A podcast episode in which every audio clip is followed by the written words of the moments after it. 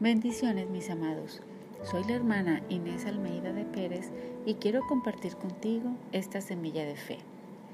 ¿Te has sentido en algún momento agotado, sin fuerzas para seguir adelante, con muchos planes, pero ninguno se concreta?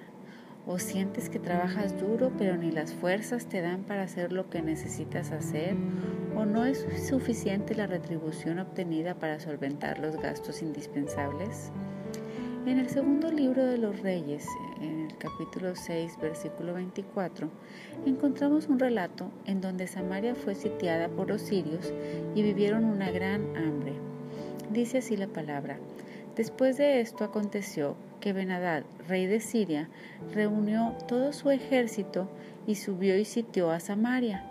Y hubo gran hambre en Samaria a consecuencia de aquel sitio tanto que la cabeza de un asno se vendía por 80 piezas de plata y la cuarta parte de un cap de estiércol de palomas por 5 piezas de plata.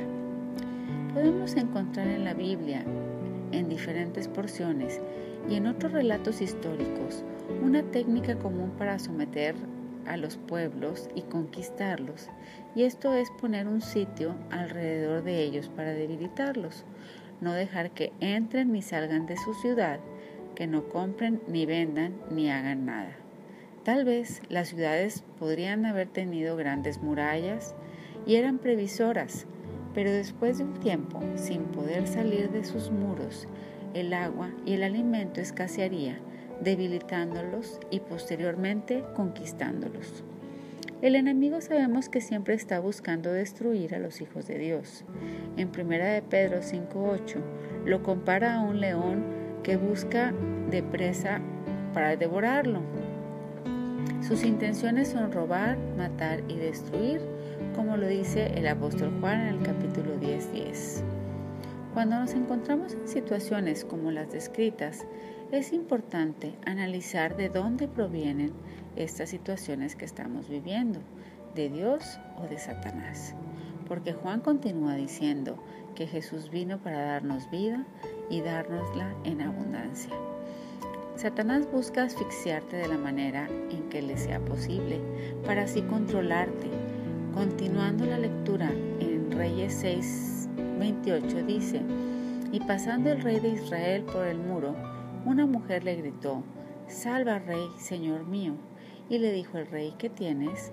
Ella respondió, Esta mujer me dijo, da acá tu hijo y comámoslo hoy y mañana comeremos el mío.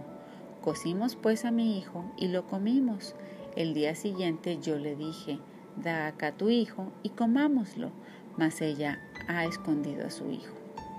En ocasiones en que nos encontramos atados por las situaciones de opresión, podemos llegar a hacer cosas extremas. Tal vez en nuestra mente no cabría comerse a un hijo, ni propio ni ajeno, pero esto muestra que puedes comerte, deshacerte o malbaratar algo que te haya costado mucho o adquirir cosas necesarias por un precio extremadamente alto. Así Satanás quiere consumir nuestras fuerzas, debilitarnos y seguir oprimiendo para tener control de tu vida. Que todo te cueste más trabajo y que desvíes tu mirada de donde la debes de tener. Pero ¿qué tenemos que hacer? El Salmo 121 en la nueva traducción viviente dice, levanto la vista hacia las montañas. ¿Viene de allí mi ayuda? Mi ayuda viene del Señor, quien hizo el cielo y la tierra. Él no permitirá que tropieces. Él que te cuida no se dormirá. En efecto, el que cuida a Israel nunca duerme ni se adormece. El Señor mismo te cuida. El Señor está a tu lado como la sombra protectora. El sol no te hará daño durante el día, ni la luna durante la noche. El Señor te libra de todo mal y cuida tu vida.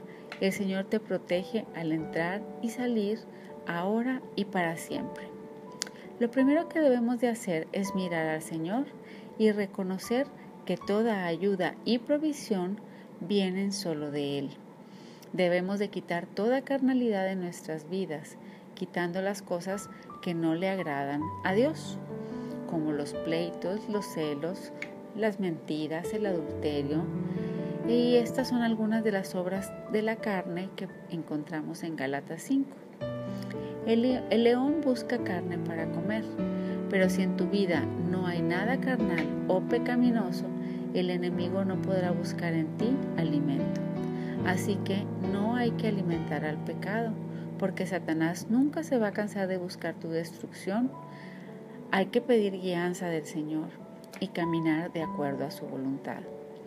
No nos dejemos morir, ni sacrifiquemos inútilmente las cosas que tanto nos costó obtener, sino preséntate ante Dios con un corazón limpio y sincero, y Él se encargará de tu sustento y de tu libertad cada día de tu vida, porque de Dios solamente vienen cosas buenas, toda buena dádiva, todo don perfecto proviene de lo alto. Así que si Satanás quiere poner en ti mentiras, quiere poner en ti opresión, quiere poner en ti destrucción, recházalo, porque Dios tiene un plan perfecto para tu vida, mucho más grande del que tú puedes imaginarte, pero tienes que caminar conforme a la voluntad de Dios cada día. Te mando muchas bendiciones. Hasta luego.